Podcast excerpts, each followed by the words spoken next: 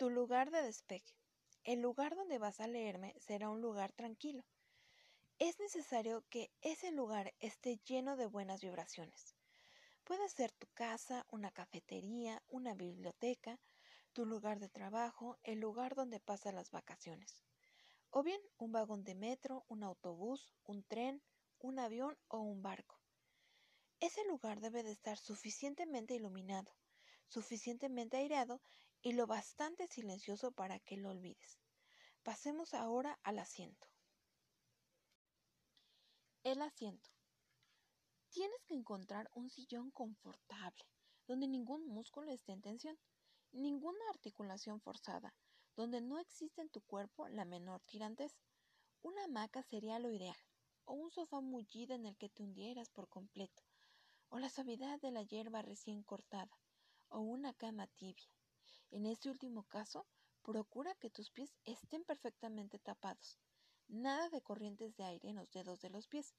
Si tu compañero o tu compañera de cama tiende a pegar sus pies helados contra tu piel, recházalo enérgicamente. Si él o ella no obedece, insiste, amenaza, mantente firme, háblale de los aburridos fines de semana que pasas con sus padres de las tareas del hogar mal repartidas, del tubo de la pasta de dientes sin tapar y de sus cosas tiradas por todos lados. No estoy aquí para sembrar cizaña en tu pareja, pero considero que tampoco tienes que dejarte dominar. Tienes derecho a una hora de quietud, aunque solo sea una vez en tu existencia. Una hora durante la cual nadie te reclame nada, nadie te amenace con nada, Nadie te perturbe el espíritu con sus preocupaciones. Una hora de tranquilidad para leerme. ¿Qué demonios? Soy un libro, pero también soy una querida o un amante exclusivo durante los momentos en los que nos fundimos.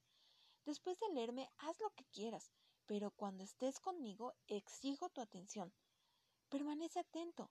Si no tienes el suficiente valor para enfrentarte a quien acompaña tus noches o a los pesados a los que por las buenas o por las malas te has habituado, no importa, vuélveme a cerrar.